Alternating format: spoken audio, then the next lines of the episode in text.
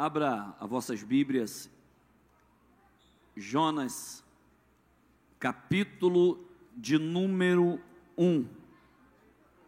Jonas, capítulo de número 1. Nós faremos a menção até o verso de número de número 7. Amém? Amém? Nós iremos fazer essa leitura. Eu gostaria que você fizesse a leitura acompanhando aqui no telão, para que todos possam estar lendo é, é, a mesma tradução. Amém, queridos? Eu conto até três. Um, dois, três.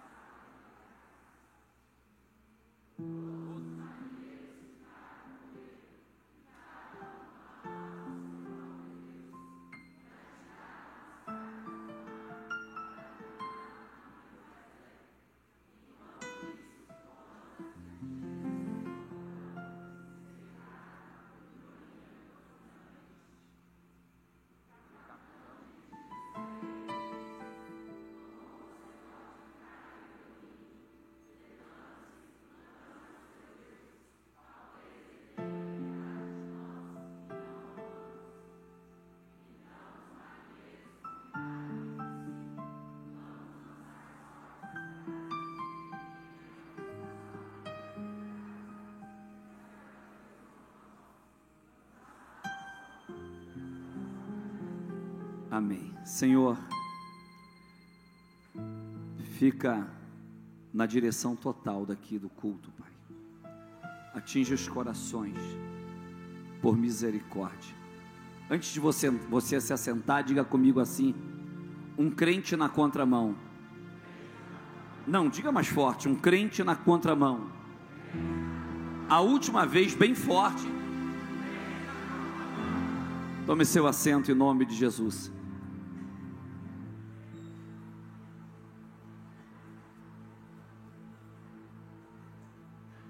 Essa palavra, nós sabemos que é uma palavra que cada vez que você prega ela, vem uma revelação diferente. Quando eu comecei a meditar nessa palavra, e você vê que no princípio dessa palavra, está dizendo: veio a palavra do Senhor a Jonas, filho de Amitai. Olhe para cá, por gentileza. Nós sabemos que quando Deus ele dá uma ordem, quando Deus ele comissiona a Jonas a fazer algo para se para profetizar sobre um povo que estava vivendo uma vida de pecado. E nós vemos que nesse momento agora, quando Deus está falando com Jonas, parece que ele ia até obedecer a voz do Senhor.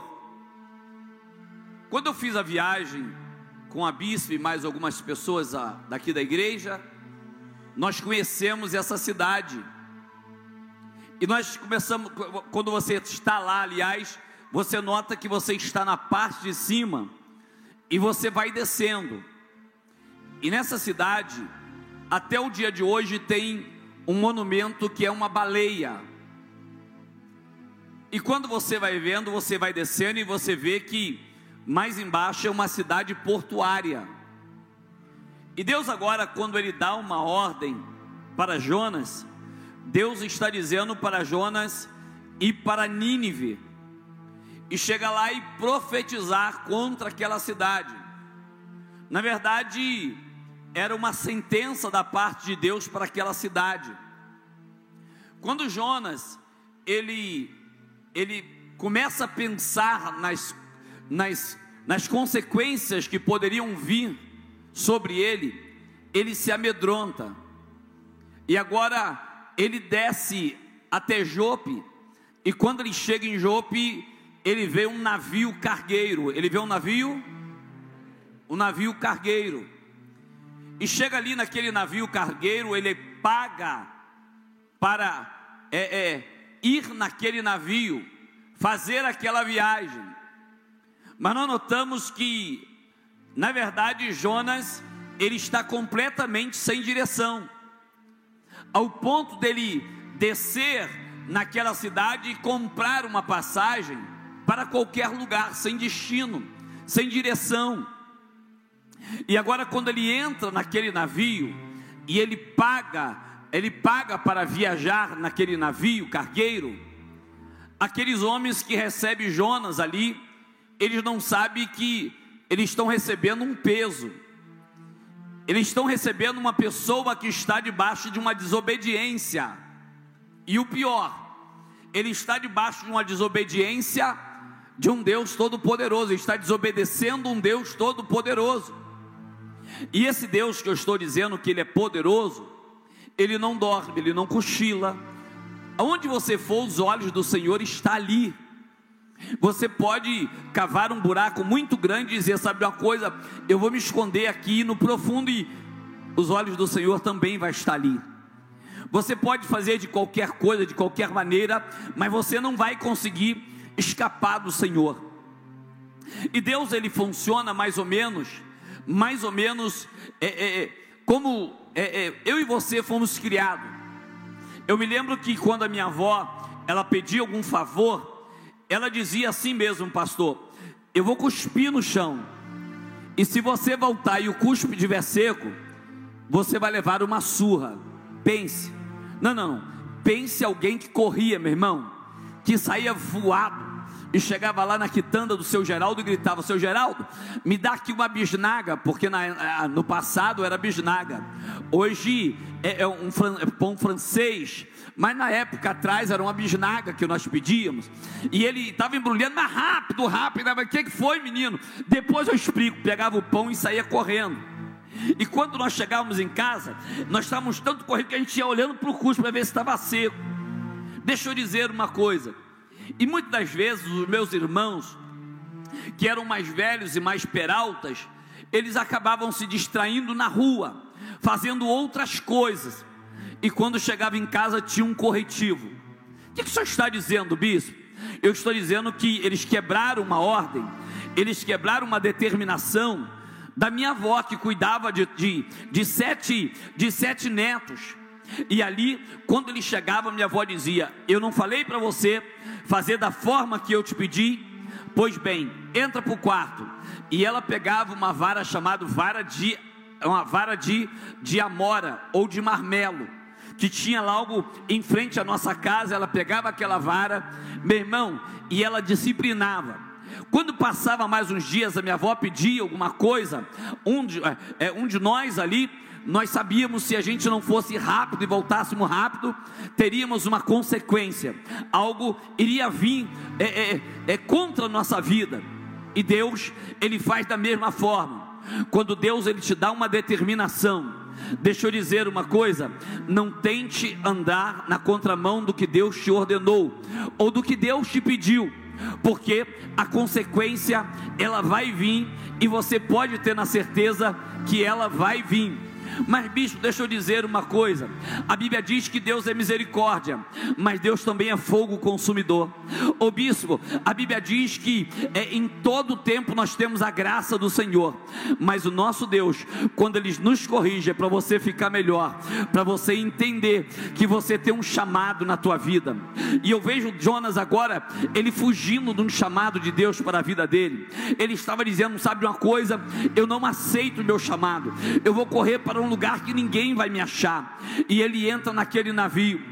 Quando ele está em alto mar, quando ele está lá no meio do mar alto, daqui a pouquinho dá um sono nele, e ele diz: Sabe uma coisa? Eu vou descer para o porão e eu vou dormir, eu vou descansar, porque eu estou muito cansado. Naquela mesma hora, naquele mesmo momento, eu vejo Deus, o Todo-Poderoso, dizendo: Agora chegou a hora de eu prestar conta com Jonas, agora é a hora de Jonas é, é, é, é me explicar o que está acontecendo aqui.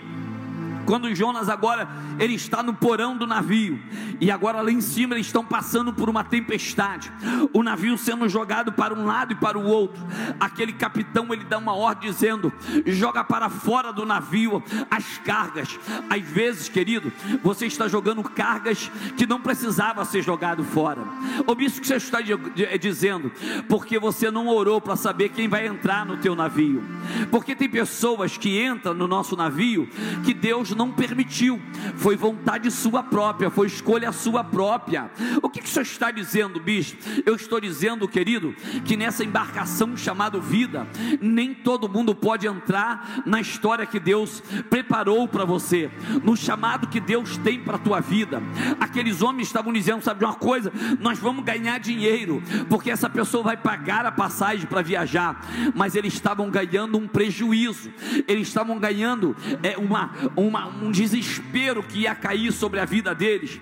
Naquele momento agora, o capitão do navio ele vai descer até o porão e quando ele chega no porão, ele vê Jonas num sono profundo. Jonas estava dormindo completamente. Deixa eu dizer uma coisa: isso aí é como se fosse um sono espiritual. E quantas pessoas nos dias de hoje que Deus tem um chamado, que Deus está chamando, e a pessoa está dormindo espiritualmente. Deixa eu dizer uma coisa para você: ei, cuidado com o tempo, porque o tempo é o maior inimigo do ser humano. O que, que o senhor está dizendo, bicho? Eu estou dizendo que o teu chamado ele tem que estar acima de qualquer situação. O bispo Saulo Moura, deixa eu dizer uma coisa, mas eu me decepcionei com a igreja, mas não se decepcionou com Deus. Da igreja que eu vim, eu acabei tendo um problema lá, mas deixa eu dizer uma coisa: o teu problema não foi com Deus. Deixa eu dizer uma coisa, cuidado, querido, porque Deus, por enquanto, Deus, por enquanto, Ele está te chamando por amor, Ele está te dando uma ordem por amor. Agora, quando Jonas está lá dormindo um sono profundo, mundo, ele não entende que Deus já tinha determinado ao lugar certo para ele ir. Daqui a pouco aquele capitão manda ele subir para a proa do navio. Jonas, quando chega lá em cima, os homens estão desesperados. E naquele momento há uma luta, uma, uma angústia no coração daqueles marinheiros. E a Bíblia deixa relatado isso. Deixa eu dizer uma coisa para você, querido. Os marinheiros estão acostumados a pegar ventania. O, o, os marinheiros estão acostumados a pegar uma tempestade. Mas aquela tempestade ali era diferente. O que, que o senhor está dizendo, bispo? Aquela tempestade ali era de correção. E quando chega a tempestade da correção, pode ter na certeza que vai bater desespero, pode ter na certeza que você vai dizer: Meu Deus, o que está acontecendo? Deixa eu dizer uma coisa: se você prestar atenção, quando fala que os marinheiros estão falando de Deus, é com D minúsculo, porque eles estavam falando de deuses, mas naquele momento, quando ele pega Jonas, coloca Jonas na proa do navio, e agora ele está ali juntamente com aqueles marinheiros, com o capitão. E agora aqueles homens começam a saber, ficar desesperados, dizendo: Sabe uma coisa? Eu quero saber o que está acontecendo. Alguém aqui está devendo, alguém aqui está no lugar errado. Eu quero saber o que está acontecendo. E eles pegam agora e começam a fazer um jogo da sorte para saber quem iria cair. Mas eu vejo Deus naquele momento ali, mostrando o poder dele, mostrando a autoridade dele nos céus e na terra e no mar também. Quando eles começam a jogar aquele jogo da sorte, aí Deus está dizendo: sabe de uma coisa? Eu não me ligo muito em jogo da sorte, não, mas eu vou parar diretamente no culpado. Quando aquela, quando aquela, aquela aquele jogo ali aponta para Jonas, você vê só, aqueles homens do navio estavam dizendo: o que que você fez, colocando a nossa nossas vidas em perigo.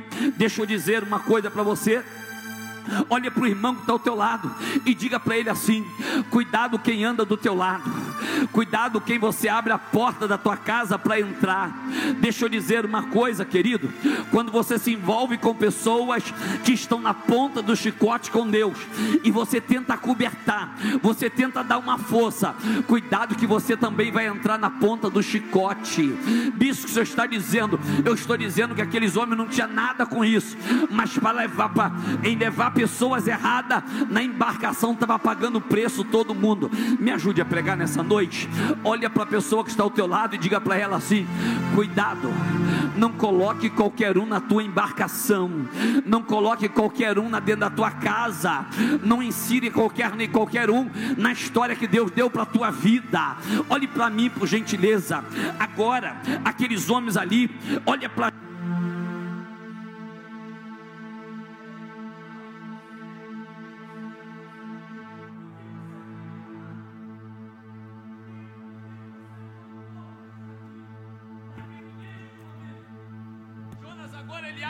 dele dizendo: Eu sou hebreu, eu sirvo Deus, Criador dos céus e da terra. Olha só o que ele está falando.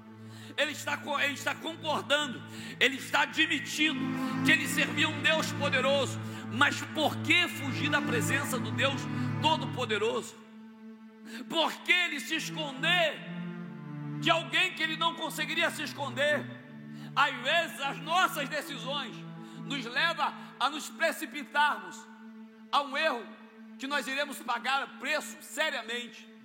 Naquele momento ali, o comandante do navio, ele tenta até remar para tentar chegar até uma praia, mas aquela praia ali não era o endereço de Deus. Diga comigo, aquela praia, não toda a igreja, diga comigo, aquela praia não era o endereço determinado por Deus. Deixa eu dizer uma coisa: a primeira descida de Jonas foi quando ele desceu até Jope e pegou no navio. Agora a segunda descida de Jonas vai ser uma descida terrível.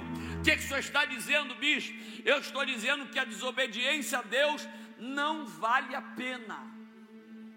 Dá uma cutucada no teu irmão e diga para ele assim: é melhor você entender de uma vez por toda qual é o teu chamado o teu chamado é para ficar sentado aqui, o teu chamado é para vir para a igreja, não fazer nada, não não exercer o teu diaconato, o teu presbitério.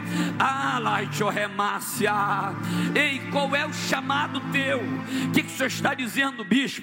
Às vezes, dentro da tua casa, tem alguém que tem um chamado específico, por ele estar negligenciando, por ele estar levando de qualquer forma, a casa toda paga o preço. O que, que o senhor está dizendo, bispo. Eu estou dizendo que Jonas estava ali, o que, que tinha aqueles marinheiros a ver?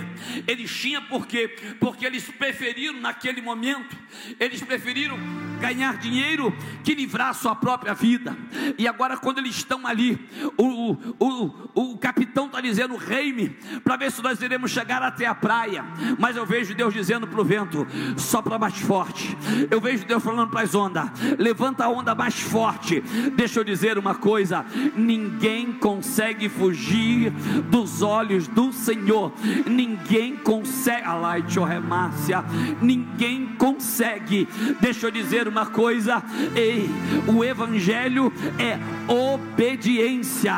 Deixa eu dizer uma coisa: talvez o dia, talvez quando antes de você conhecer Jesus, você andava de qualquer maneira, de qualquer jeito, mas agora que você conhece Jesus, levantou a tua mão, desceu pelas águas, você está dizendo: Eu tenho um Senhor e eu sou servo. Servo não manda, servo obedece, servo levanta a cabeça, abaixa a cabeça, dizendo: Pede e eu vou te obedecer. Pelo amor de Deus, querido, para de contender contra a vontade de Deus. Escute só, agora eles pegam aquele Jonas ali e jogam Jonas no alto mar mas quando ele cai na água, ele entra em desespero. Olhe para cá, por favor. Às vezes, você brinca, brinca, brinca, brinca, brinca, e até parece que não vai dar em nada. Mas olha para o teu irmão e diga: ah, só parece. Diga assim, só parece. Olha para ele diz para ele, dá um diga com vontade, com cara de profetisa e de profeta. Diga assim, na hora certa, no momento certo, tu vai ver que Deus vai te pegar. Não, não, não, diga para ele, Deus vai te pegar. Bispo, senhor está dizendo, eu estou dizendo, querido, com Deus não se brinca. Eu estou dizendo para você, ou você anda do que Deus te mandou, da maneira que Deus te ordenou, ou você vai ver que na hora certa, no momento certo, Deus vai te pegar.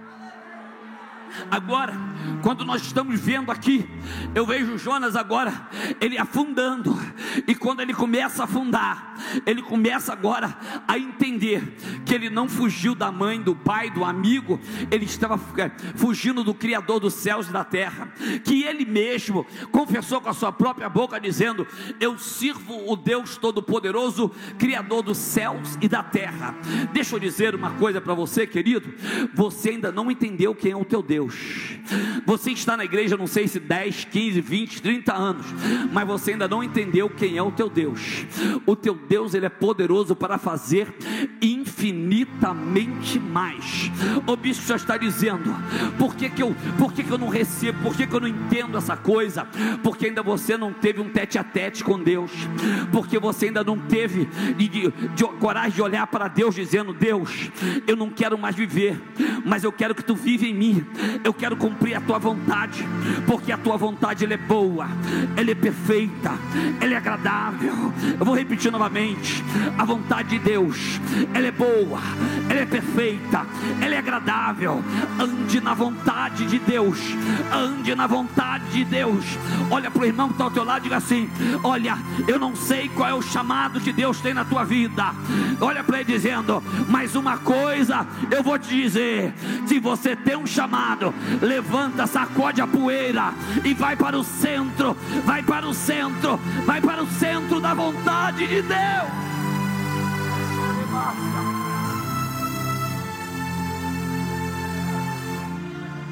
A oração de Jonas. Agora Deus envia um grande peixe. E aquele grande peixe engole Jonas.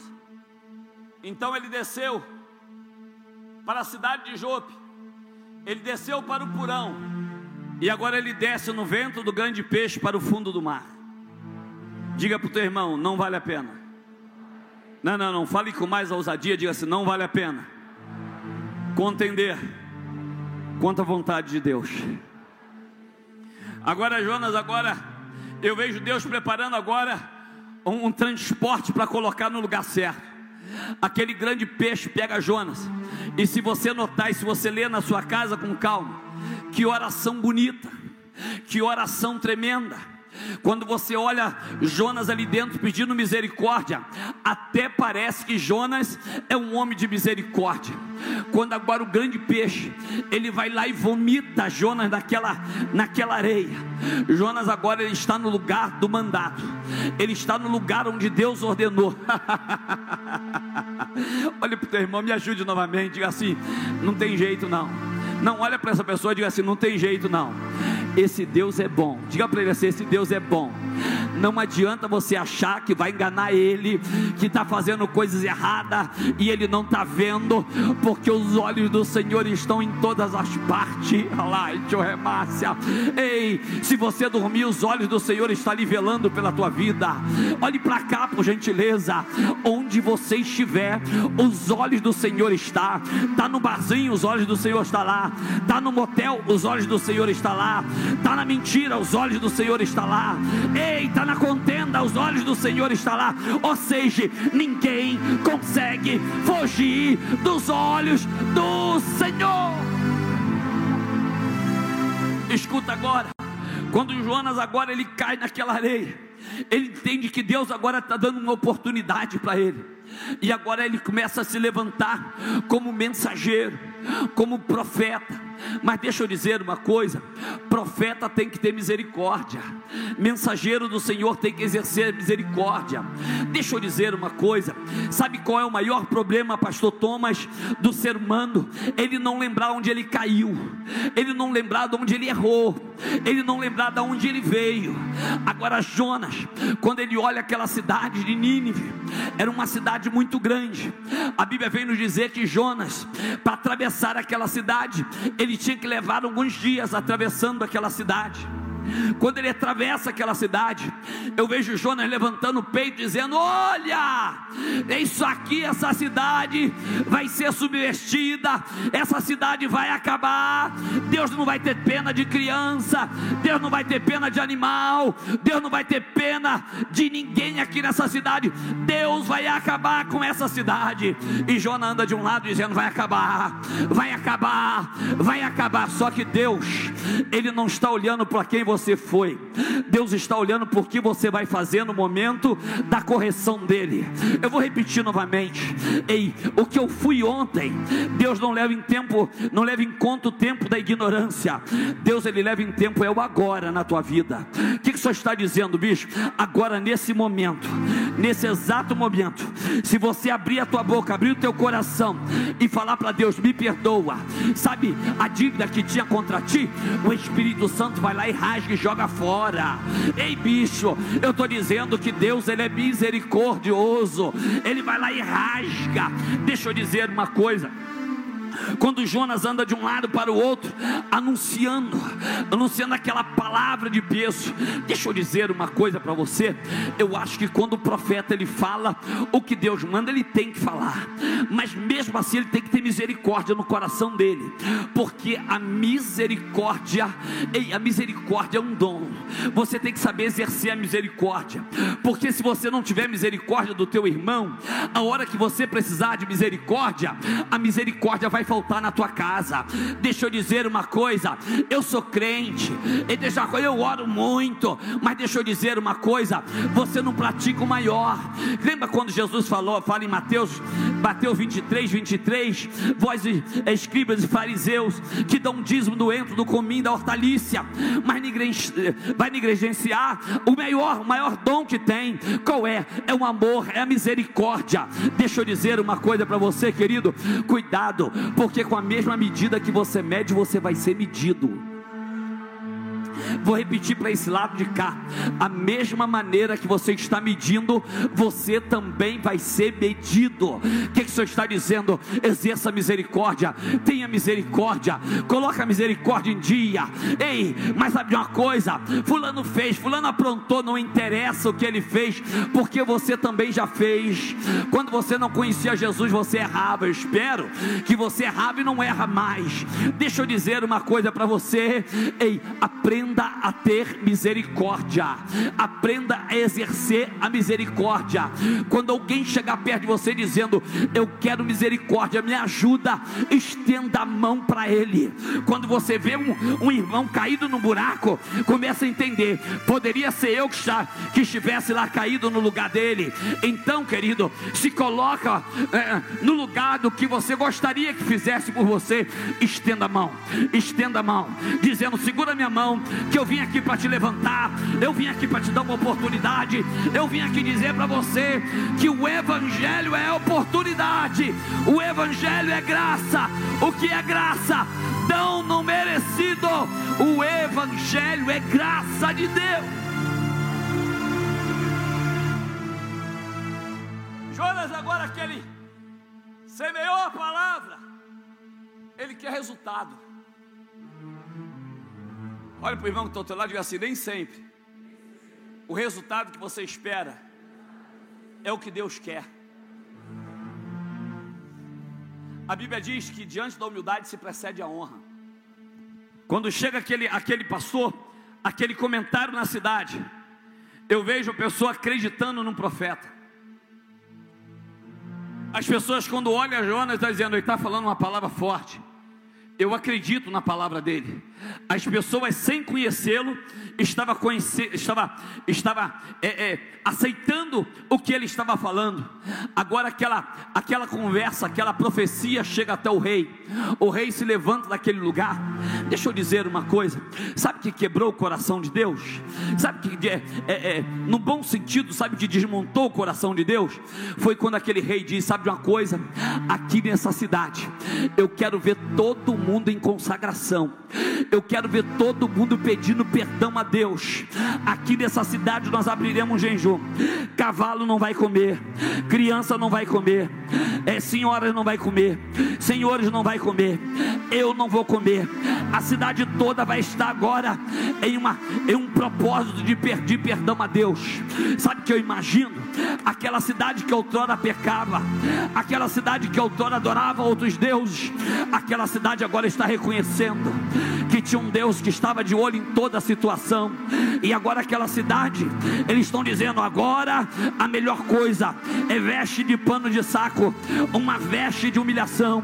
Vamos dobrar os nossos joelhos e vamos reconhecer que o Deus desse profeta é um Deus que pode sentenciar, mas ele também pode mudar a sentença. Olhe para cá, por gentileza. Ei, a tua adoração, a tua busca contínua pode mudar a situação.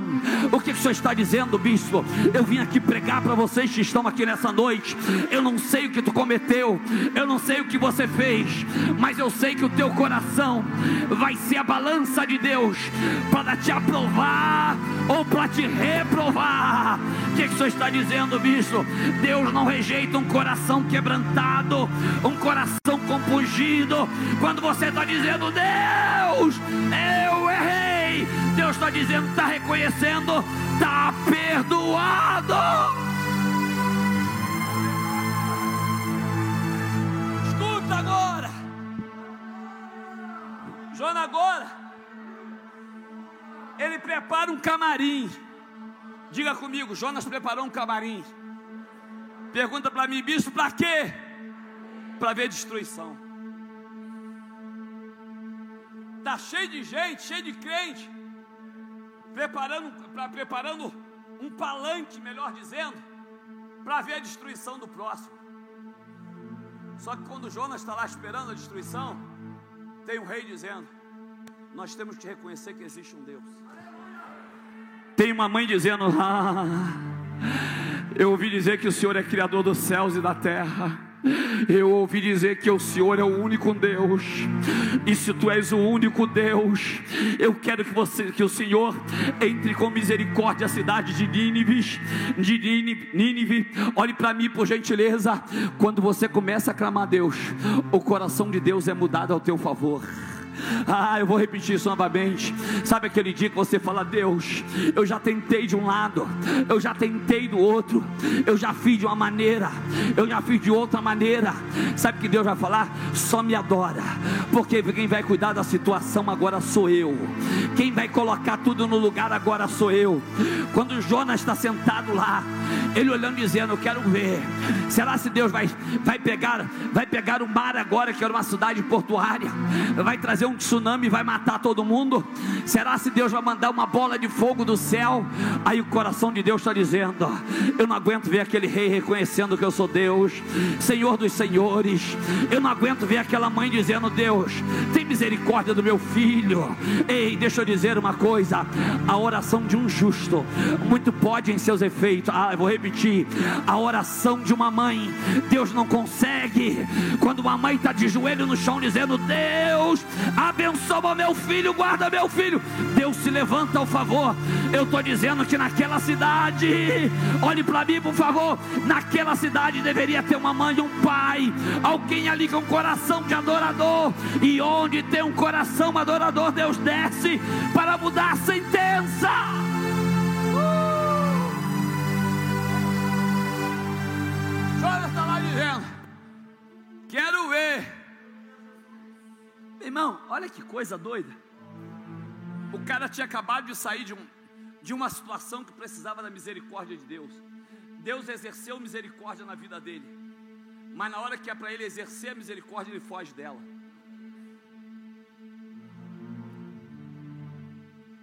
Você vai repetir o mesmo que eu vou falar com ele aqui. Cuidado. Toda igreja vai repetir o mesmo. Cuidado. Da mesma maneira que você está pesando, você também vai ser pesado. Sabe o que significa o Evangelho? Misericórdia, estender as mãos, ajudar o caído, o fraco, aquele que não tem nenhum vigor. O Evangelho não é para matar, o Evangelho é para levantar o senhor está dizendo, bispo? Eu estou dizendo que o Evangelho está sendo usado como arma contrária. O Evangelho não é para matar, o Evangelho é para levantar levantar aquele caído, aquele abatido, aquele que está sem força, sem vigor. Para isso, Deus levantou um exército, um exército na terra para levantar aquele que está sem força, sem vigor, abatido. Deus vai te levantar na tua casa, Deus vai te levantar no meio da tua família. Tem gente acreditando, tem gente acreditando. Eu vim aqui dizer para você que você era o improvável, mas você não vai ser anunciador de morte, você vai ser anunciador de misericórdia. Porque você vai plantar misericórdia, e o dia que você precisar, Deus vai ter misericórdia.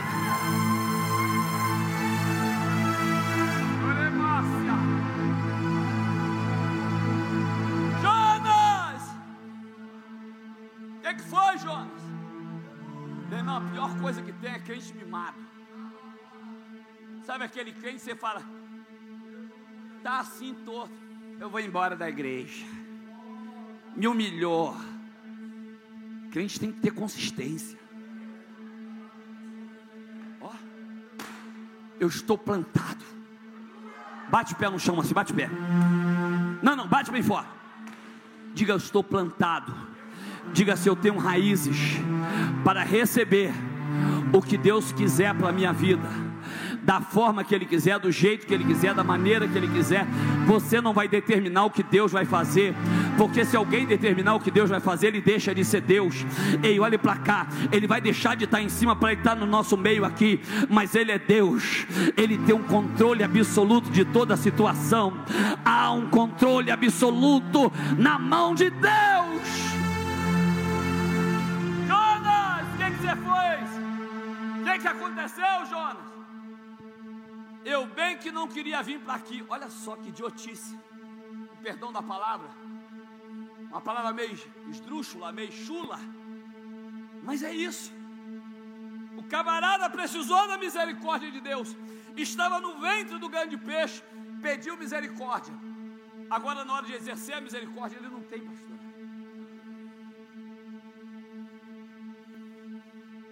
Olha para o irmão que está ao teu lado, diga para ele assim: não permita que ninguém venha te rotular pelo que você foi. Diga para ela, o meu passado, diga para ela, o meu passado, você não consegue enxergar mais, porque ele já foi jogado no mar do esquecimento. Mas o meu presente, Sabe qual é? É encontro com Deus, é encontro com a verdade, é encontro com a palavra, é encontro com Deus que transforma a vida. E aquela cidade agora, ela alcança chegar até o coração de Deus e receber misericórdia. Jonas agora ele começa a duelar com Deus.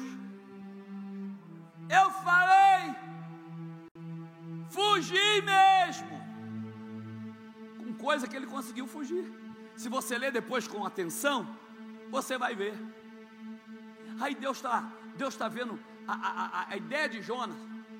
Aí agora Deus que manda no céu e na terra diz: faz o seguinte, pega um sono. Aí ele cai no sono. Quando ele, quando ele acorda no outro dia, Deus permitiu que nascesse em cima da, da, da cabaninha que ele fez, falar assim para você entender melhor, uma rama nasce ali por cima, aí ele fica feliz, olha aquela rama dizendo: Olha, que barato. Aquele sol que estava queimando a minha cabeça já não queima mais. Olha, preste atenção nisso. Olha que como ele, como ele só quer benefício próprio, como ele só quer ser o centro da atenção. Aí ele, aí ele fala: Olha que coisa boa. Aí eu vejo Deus, o grande Deus, dizendo: Deixa ele dormir. Aí quando ele dorme, aí Deus está dizendo assim: Vai lá, vai lá, bichinho, come toda a planta. Hoje eu estou liberando vocês. Vocês vão comer toda a planta, mas eu não quero nem um pedacinho dessa planta. Aí eu vejo os bichinhos à noite daqui a pouquinho ele pega no sono. Quando ele acorda, ele acorda no sol de 15 para meio-dia ou meio-dia, o sol arrebentando ele. Ele sai para lá de fora e diz: Meu Deus, cadê minha proteção? Cadê a minha sombra? Aí Deus falou: Vem cá, Jonas, eu não estou te entendendo, não. Quer dizer que você tem pena de perder o que trazia uma cobertura de sombra, mas você não tem pena daquele povo, aquele povo que não me conhecia, aquele povo que não sabia distinguir uma coisa da outra. Que medida é essa, Jona? Como é que você está medindo dessa maneira? Olhe para cá, sabe o que Deus estava falando para Jonas? Jonas, não se mete na minha criação. Deus estava dizendo para ele: quem manda naquela cidade, quem conhece aqueles corações, sou eu. Você veio aqui por misericórdia, e além de vir para aqui, pela minha misericórdia, eu tive que puxar a tua orelha, e agora você vai ter que, você não, não vai querer também que eu tenha misericórdia daquela cidade, que não segue, não consegue distinguir da mão direita, da mão esquerda. Jonas, aquela cidade vai entrar na minha misericórdia assim. Jonas agora ele faz biquinho. Se você notar, se você ver esse, é, é, essa palavra, ela, ela acaba sem o resultado da parte de Jonas. Que Deus repreende ele e a mensagem.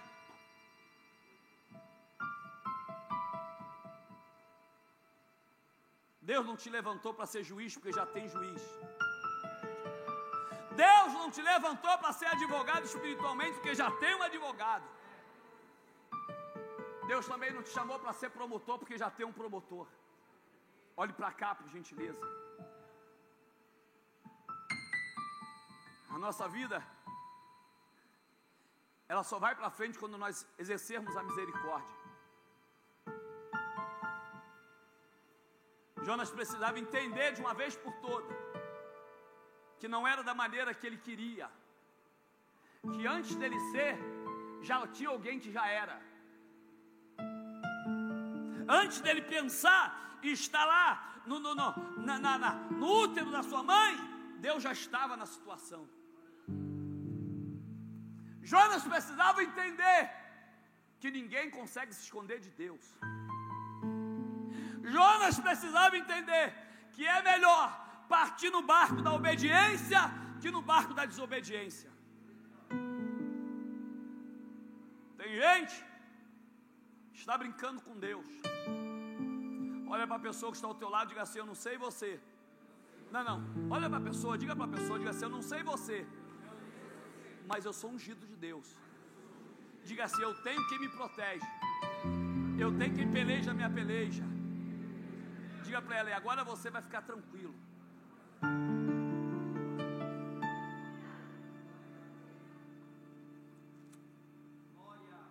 Bota o capítulo 4 de Jonas aqui, por favor. Capítulo 4. Capítulo 4, capítulo 4.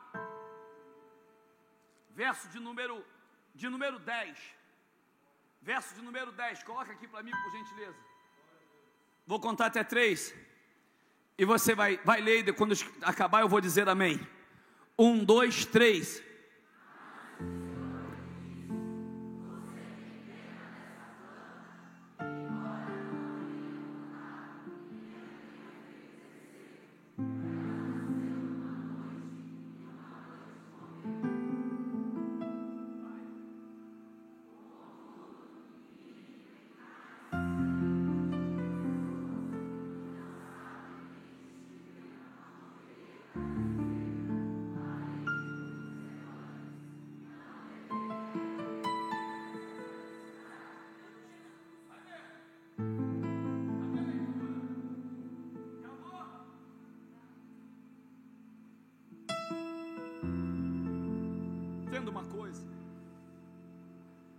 Você é um projeto para fazer a vontade de Deus.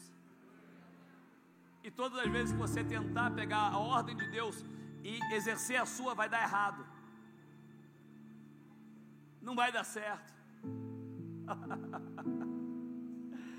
Não vai dar certo. Orei, massa. Enquanto você não entender você já cometeu coisas iguais e pior, e agora você está no tempo da graça, da misericórdia. Mas você também tem pecado, você também tem falha, mesmo, mesmo estando no, na, na época da misericórdia, da graça, você também tem pecado, tem erro. Quem sou eu para apontar o dedo para uma pessoa e dizer para essa pessoa: ah, você errou, você vai para o inferno? Deus não é assim. Plano de Deus é misericórdia. Olha para o teu irmão diga para ele: o plano de Deus é misericórdia. Diga assim com ele: se Deus tiver de fazer o contrário, não tenta dizer para Deus o que ele vai fazer. Não tenta instruir a Deus o que ele vai fazer, o caminho que ele vai tomar. Eu estou dizendo para você, querido, que quando aparecer alguém no teu caminho, não olha pelo que ele fez, olha para quem ele poderá ser depois da tua palavra na vida dele. Deixa eu dizer uma coisa: Jonas poderia dizer, glória a Deus, o meu ministério vai ser marcado. Eu entrei dentro de uma cidade, eu trouxe um peso, uma palavra de peso para mudança, e aquela cidade ouviu a minha palavra e mudou completamente. Deixa eu dizer uma coisa: ei, tem gente que, é, que prefere anunciar uma desgraça e ver a desgraça acontecendo, mas Deus prefere mudar a história e te ver de cabeça levantada e te ver como cidadão do céu, dizendo: Eu vou mudar, porque eu tenho um Deus que está me dando oportunidade. Diga assim: deixa de ser um crente na contramão. Mais alto, diga assim: deixa de ser um crente na contramão. Mais uma vez, bem alto. Que é um crente na contramão? O que é um carro na contramão, melhor dizendo? Ele vai bater. E nessa batida pode haver óbito, ferimentos irreversíveis. Bispo, mas me falaram que Deus é poderoso. Ele escreve certo em linhas tortas, mentira do diabo. Deus ele não faz isso. Deus escreve certo em linhas certas. Sabe que Deus te trouxe aqui nessa noite? Para dizer para você qual é o teu ministério, qual é o teu chamado. Obrigado, Espírito Santo. Terça-feira, 8 horas da noite, eu quero uma reunião com todas as pessoas que passaram pela última consagração. Todas. Terça-feira, às 20 horas, eu quero reunião com todos que passaram pela consagração. Na última consagração do ano. Preciso conversar com você. Ah, mas eu sou presbítero agora. É hora de você trabalhar. Ah, eu sou diácono agora. É hora de você servir. Ah, eu sou missionário agora. Quem você tem ido visitar? Ah, eu sou pastor. Tem ido no presídio? Tem é, é, é feito a obra do Senhor? Não, está indo na contramão.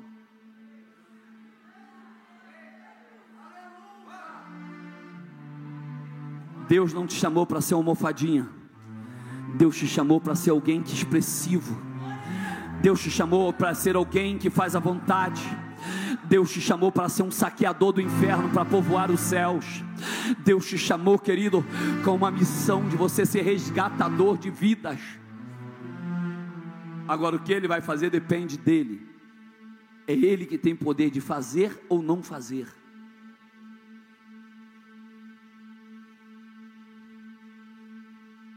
Qual foi a decisão de Jonas? Você sabe me dizer, pastor, qual foi a decisão de Jonas após essa conversa? Sabe me dizer?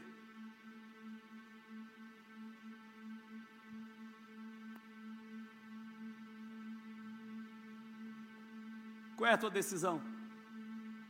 Nós estamos no mês de março, nossa terceira Santa Ceia. Ô bispo, eu sou crente de Santa Ceia. Só veio na Santa Ceia. Eu não sei vocês. Presbítero Ronaldo, eu preciso, eu necessito estar na casa do Senhor. E o mais interessante, que eu amo ouvir. Eu amo ouvir. Na verdade, vou contar um segredo para vocês. Eu não consigo ver um vídeo da minha pregação. Não consigo. Nenhum. Se eu já dei uma olhada e passei de cinco minutos, arrebentei. Eu não consigo ver. Mas eu gosto de ouvir quando alguém está pregando. Porque quando eu ouço, eu aprendo mais. Sabe o que Deus está dizendo para você nessa noite? Qual foi o chamado que Ele teve na sua vida? Baixe sua cabeça. Abaixa toda a igreja, toda a igreja abaixa a cabeça. Você tem exercido o que Deus te chamou? Ou você está descendo para o purão? Para depois descer para o ventre do grande peixe? Para ser vomitado numa praia? E quando você é vomitado nessa praia, você está insensível. Mas Deus, nessa noite, Ele, por muita misericórdia, está me usando para dizer para você que Ele não quer a tua morte, mas Ele quer te ver de cabeça levantada, erguida, dizendo: Eu sou uma safra do último momento da igreja na terra. Posso dizer uma coisa? Tem pessoas aqui nesse culto que não vai ver a morte. Estou dizendo, e eu me respondo pelo que eu estou dizendo. Tem pessoas aqui que não vai passar pela morte. Nós estamos mais perto do fim do que a gente imagina. Esses dias eu tenho ouvido, eh, visto alguns amigos, alguns vídeos de amigos que dominam a escatologia. E eles agora estão comentando sobre essa guerra que está acontecendo, Mateus 24. Todos deveriam ler Mateus 24. Ler, não só ler, mas meditar no que você está, no que você está lendo. Esse culto nessa noite, como Deus foi um Deus de oportunidade, Ele está aqui nessa noite estendendo a oportunidade até você. Cadê você que não se acha digno mais? Cadê você que entrou aqui dentro ferido, machucado? E talvez, na hora que você precisou de misericórdia, te feriram mais ainda. Mas você está no pronto-socorro do Espírito Santo. Você está no pronto-socorro onde tem um médico dos médicos que vai tratar das tuas feridas e vai te inserir novamente no projeto dele. Onde está a primeira pessoa que vai sair do seu lugar dizendo: Eu quero essa oportunidade que a mim é dada nessa noite. Sai do teu lugar, você que, que está precisando voltar a viver as promessas que Deus tem para a sua vida. Eu quero aproveitar essa unção que está na igreja e eu quero orar por você. Ô bispo, eu não leio mais Bíblia, eu não consigo mais cantar, eu não consigo mais exercer o meu chamado. Mas foi uma coincidência, o Senhor está pregando isso nessa noite, não existe coincidência aqui. Existe Jesuscidência. Existe um Jesus que mandou essa palavra para você entender que você ainda tem chance de levantar a tua cabeça e resgatar o que você deixou para trás. Onde está a primeira pessoa que vai aceitar a Jesus? ou vai voltar para o altar de Deus. Mas, bispo, tem uma multidão aqui dentro dessa igreja. Eu vou me expor. Aqui não é lugar de se expor. Aqui é lugar de você se colocar na presença do Senhor como servo, como serva. E eu não posso me alongar no meu, no meu apelo. Aqui dentro hoje, tem alguém que gostaria de voltar para Jesus, ou aceitar a Jesus como eterno Salvador da tua vida ou fazer um concerto. Lembra quando eu disse? Não importa o que você fez há 10 minutos atrás, o importante é o que Deus vai ver no seu coração. Tem alguém aqui que gostaria de voltar ou aceitar a Jesus ou fazer um concerto? Não tem? Então a igreja aplaude ao Senhor, porque todos que estão aqui dentro, eu vou subentender que você veio aqui hoje para participar do maior culto. O maior culto é o culto de Santa Ceia. E enquanto o louvor vai estar adorando, pode entrar os obreiros com a Santa Ceia do Senhor para distribuir a Santa Ceia. Não desligue, não se desligue. Vai adorando. Você que é oficial, vem aqui para frente, bispo. Mas eu estou visitando a igreja. Mas nós somos parte de uma só família. Sai do teu lugar. Venha participar conosco. Aleluia. Enquanto os obreiros vão servir a Santa Ceia, você vai continuar adorando a Deus juntamente com o coral, você vai continuar esse culto que ainda não terminou. Aliás, o culto nunca termina. A nossa vida tem que ser um constante culto a Deus. Um constante culto a Deus. Comece a adorar a Deus aí no teu lugar. Enquanto do coral vai adorar a Deus. Vai se preparando aí, vai adorando a Deus no teu lugar. Vai adorando a Deus.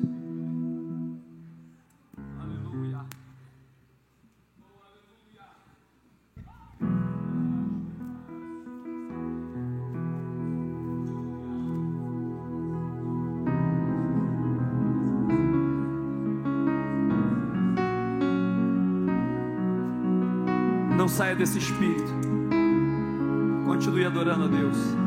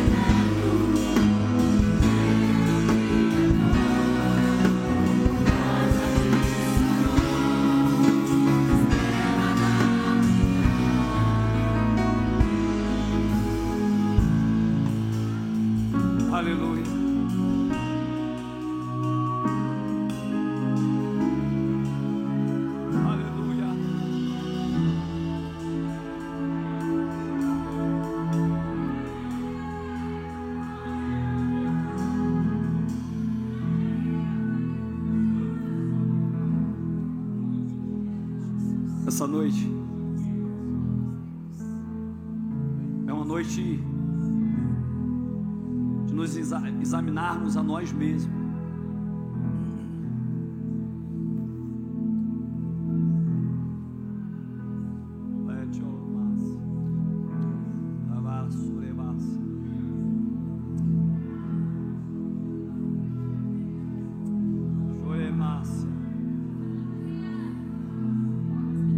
Em 1 Coríntios, do capítulo 11, verso número 23. Porque eu recebi do Senhor o que também vos entreguei. Que o Senhor Jesus, na noite que foi traído, tomou o pão e, tendo dado graças, o partiu e disse: Isto é o meu corpo que é dado por vós. Fazei isso em memória de mim. Por semelhante modo, depois de haver ceado, tomou também um cálice, dizendo: Este cálice é a nova aliança no meu sangue. Fazei isso todas as vezes, todas as vezes. Fazei isso todas as vezes.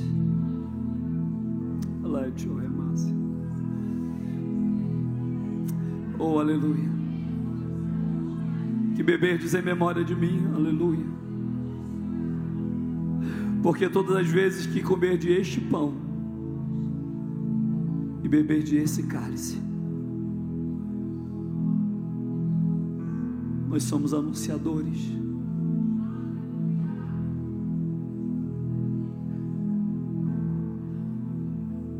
Nós somos anunciadores.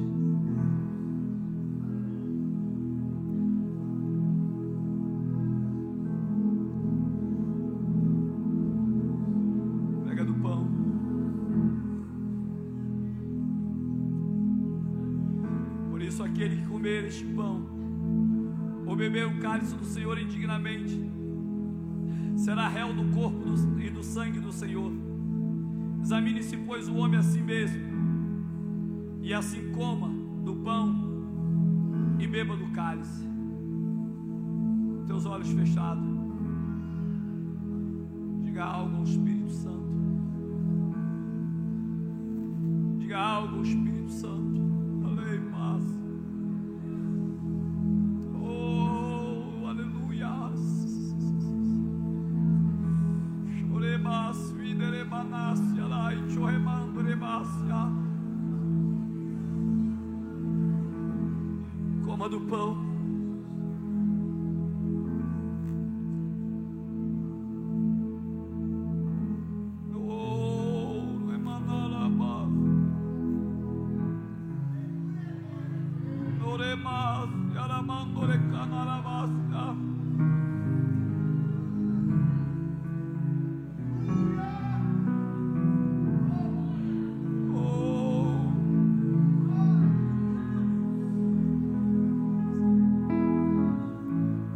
apresente o cálice da nova aliança. Você tem uma aliança com Deus. O teu lugar não é fugir. O teu lugar é estar na presença de Deus. Beba do cálice da nova aliança.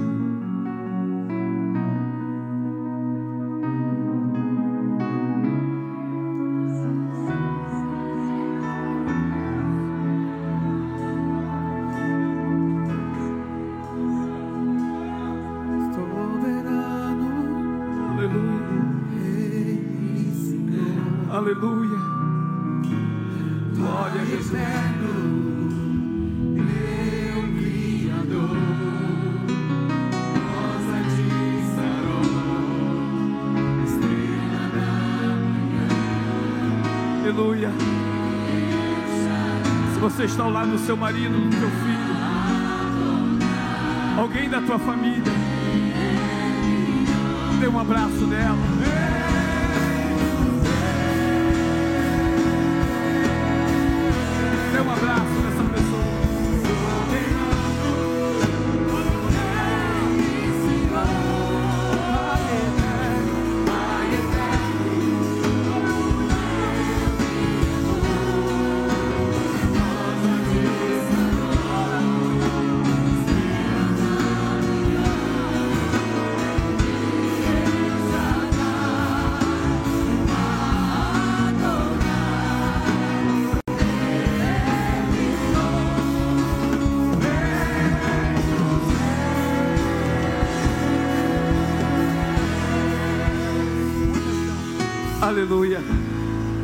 Você pode aplaudir o Espírito Santo de Deus. Aplaude Ele bem forte. Aleluia. Tome o seu assento em nome de Jesus. Aleluia. Eu tenho uma palavra de dízimos e oferta para abençoar a tua vida. Aleluia. Olhe para cá, por gentileza. A palavra de Deus diz que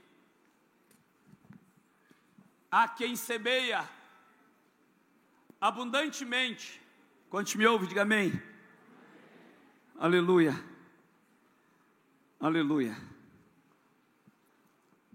Preste atenção aqui em mim, por gentileza. A palavra de Deus diz que há aquela pessoa aqui que ela semeia abundantemente e ela vê os seus bens aumentarem, ela vê a graça de Deus alcançá-la. Mas a Bíblia também diz que aquele que deveria dar retém o que deveria dar e cai na pobreza. Olhe para mim, por gentileza, eu quero continuar sendo um profeta na tua vida. Eu acabei dizendo aqui nessa noite, falando nessa noite, que com a mesma medida que você mede, você também será medido. Quantas pessoas que ainda não entenderam o poder de ser dizimista e ofertante. Olhe para mim, por gentileza. Enquanto você não, não entender, enquanto você não aprender, que você está com a oportunidade na mão de ser abençoado. Porque às vezes as pessoas dizem: chegou a hora de abençoar a igreja, a igreja é abençoada, a igreja já tem a bênção de Deus. Então, como é que eu digo, bispo? Chegou a hora de eu ser abençoado. Por quê, bispo? Me dá uma base. A Bíblia diz que é melhor dar do que receber. Porque enquanto você está dando, está tendo, tá tendo suprimento para a tua vida, está tendo a bênção de Deus para você é, é, plantar. Olhe para cá, por gentileza. Dízimos e oferta e determinação. Eu não entendo o crente quando ele fala, eu vou na igreja, mas quando fala de dinheiro eu quero ir embora. Nós não estamos falando de, igreja, de dinheiro, nós estamos falando de semente nós estamos falando para mantenedores.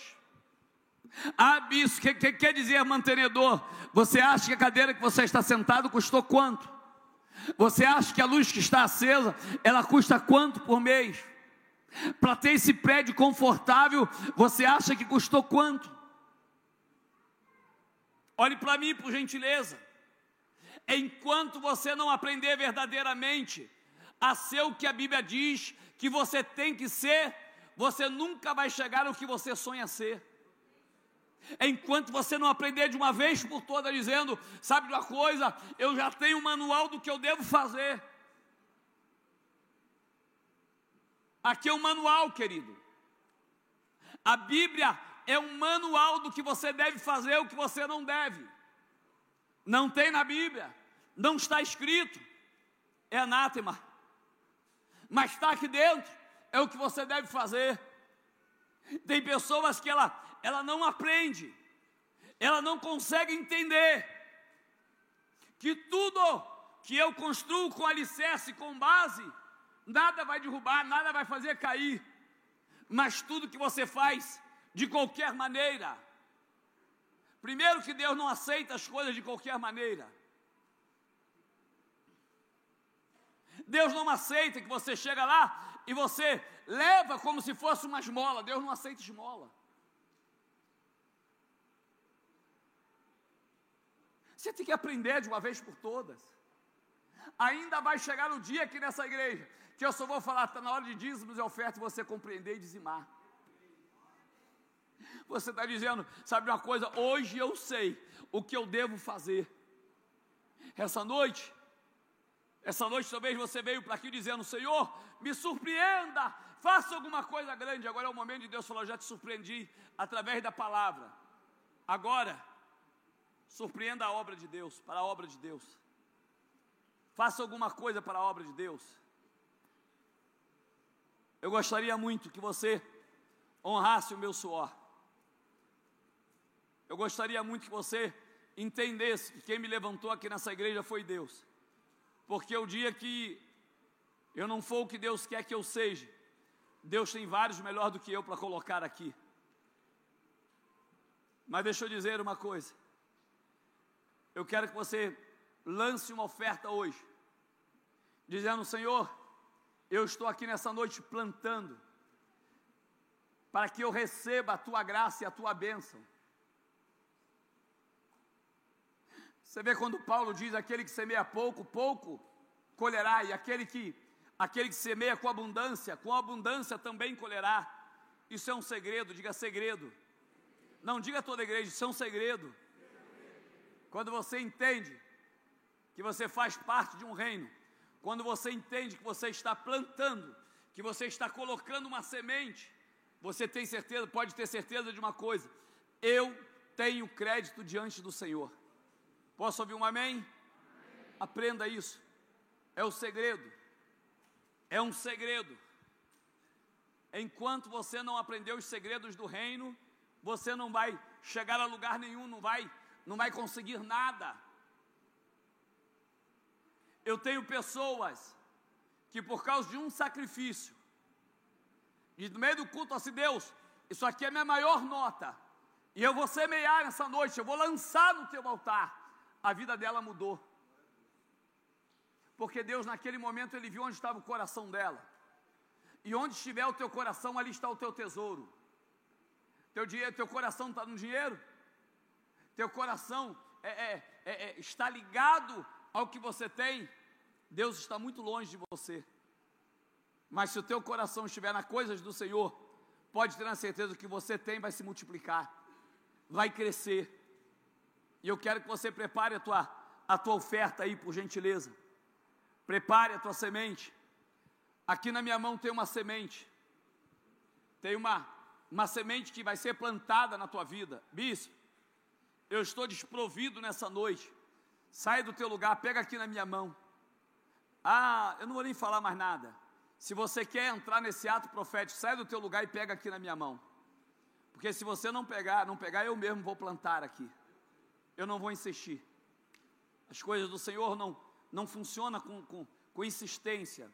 É você entender que é a hora do profético, é o momento de um profético na casa do Senhor, é o momento de você fazer o que a Bíblia, o que a Bíblia determina que você tem que fazer. Amém? Prepare a tua oferta, os obreiros já podem distribuir para todos dentro da igreja os envelopes. Em nome de Jesus. Você que está com cartão, querido. Você que está com cartão, por gentileza, levante seu cartão, para que um obreiro possa identificar aonde você está e levar a maquininha até você, para você poder dizimar, para você poder levar a tua oferta. Tem uma irmã aqui no meu lado direito que está ali. Deixa eu dizer uma coisa, cadê o Luizinho? Luiz, pastor Luizinho está aqui? Está aqui, cadê ele? Luizinho, você é ninja. Chega aqui na frente rapidamente, pastor Luizinho. Por gentileza. Dá uma corrida aqui, por gentileza, pastor. Por gentileza. Tem playback aí?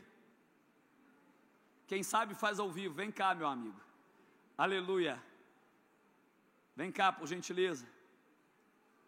Na minha mão tem mais tem mais quatro ofertas. Tem mais quatro ofertas, bispo. Eu estou aqui, deixa eu dizer uma coisa. É, é, pastor Luizinho já vai louvar o Senhor enquanto as maquininhas estão passando, enquanto você vai preparar a tua oferta. Olhe para cá, por gentileza. Deus abençoe a tua vida poderosamente. Deus possa abençoar a tua vida poderosamente. Aleluia. Que venha a resposta de Deus para a tua vida em nome de Jesus. Tem mais uma semente na minha mão. Meu irmão, deixa eu dizer uma coisa. Quando eu estou precisando, Jesus te abençoe, filha. Aleluia, olhe para cá. Quando eu estou ali precisando, estou na prova, vem cá, eu já corro e já pego. Falo, eu quero estar na bênção aqui. Amém? Vamos louvar, pastor Luizinho? Hein? Vai colocar lá? Ah, então tá bom então. Aleluia. Mais uma semente? Tem mais uma semente na minha mão. Quem sabe essa semente daquele que ia levantar e sentou. Aí você fala, agora chegou a minha vez, vou lá pegar. Veio a irmã aqui, ó. Deus abençoe a sua vida. Amém, querida. Amém. Pode, pode soltar, por gentileza. Vai no meu mesmo. Vamos lá. Aleluia. A paz do Senhor Jesus Cristo. Amém. Aleluia. Deus fiel. Glória a Deus. Louvado seja o Senhor Jesus Cristo. Aleluia. Aleluia. Glória a Jesus. Glória a Jesus. Vai dando glória aí, irmão, que aí a, a coisa vai ser liberada. Aleluia. Quando as maquininhas acabar, toda grande viagem começa com o primeiro passo. Glória a Deus. Isso é normal. Isso é normal. Isso é normal. Aleluia. Glória a Deus. Vem Moisés, vem Moisés.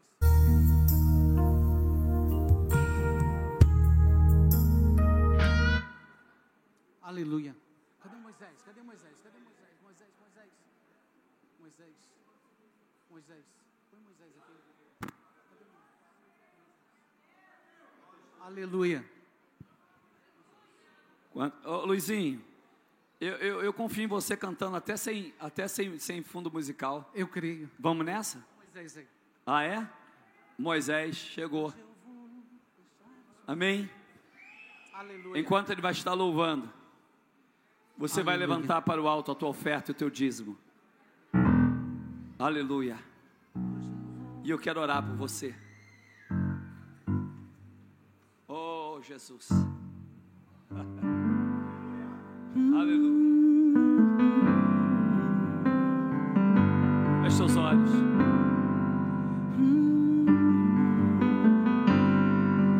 Hoje eu vou fechar os meus olhos,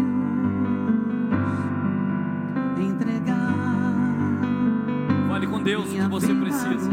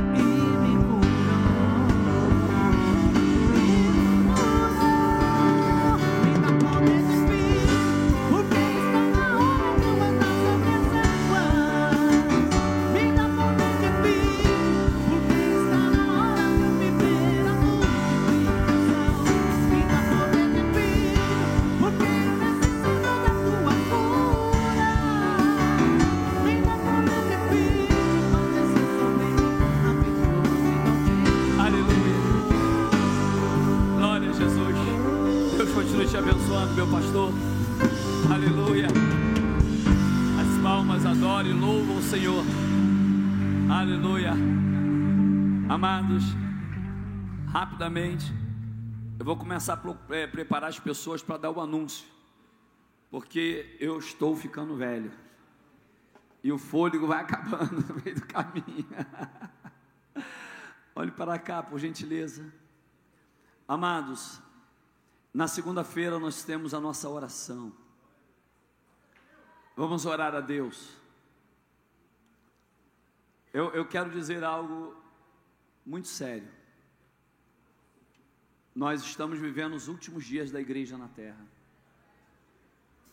Hoje, conversando com meu amigo pastor Napoleão Falcão, reverendo Napoleão Falcão, e eu entrei para o meu quarto hoje e algumas, algumas coisas no meu coração.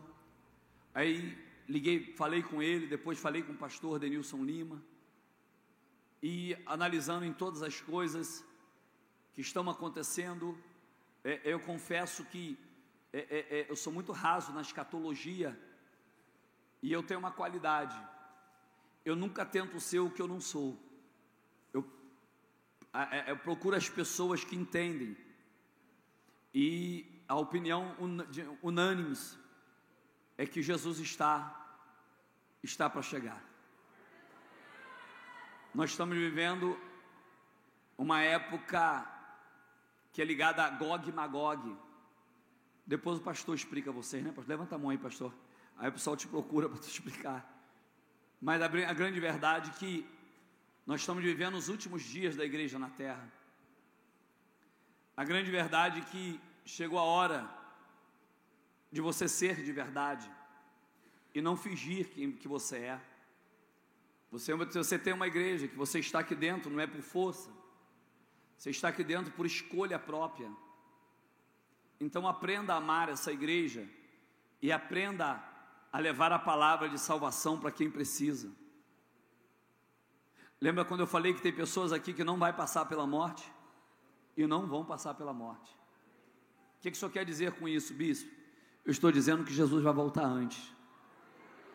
E se na verdade você morrer hoje, Jesus já voltou para você.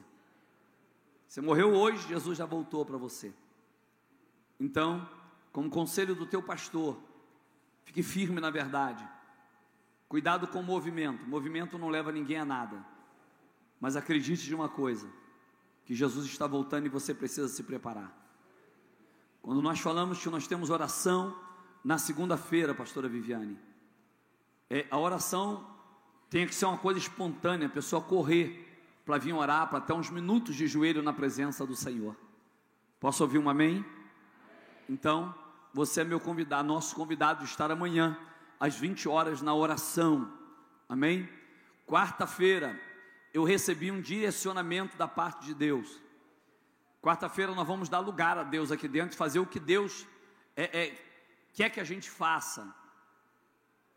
Mas também senti no meu coração para você trazer os seus filhos, ou teu neto, teu sobrinho, ou uma criança. Amados, você não sabe o que está acontecendo com as nossas crianças. Esses dias eu fiquei escandalizado em saber que tem agora um tráfico de órgãos. Eu fiquei escandalizado. E Deus permita que as crianças que sumiram aqui em Guarulhos sejam achadas. A criança foi até a padaria, uma mocinha, menininha, e desapareceu. Logo em seguida, em outro bairro, na mesma semana, um menino de 11 anos, de 12 anos, saiu e não voltou mais para casa. Nós estamos vivendo uma época de ataque contra nossas crianças. E a igreja tem poder de orar e paralisar todo ataque do diabo em nome de Jesus. Quarta-feira nós vamos clamar a Deus aqui, nós vamos ungir as crianças e colocar as crianças no altar de Deus. Elas podem ir para a escolinha, mas na hora que nós fizermos um profético, alguém vai correr lá e elas vão entrar para a igreja e nós iremos, como igreja, abençoar a vida delas. Posso ouvir um amém? Outra coisa, na sexta-feira nós temos o nosso culto com jovens. Esse culto que tem sido um diferencial, onde Deus está usando o pastor Maico e a nossa irmã Kinderovo, oh, Kinderovo não, é, é grávida, né?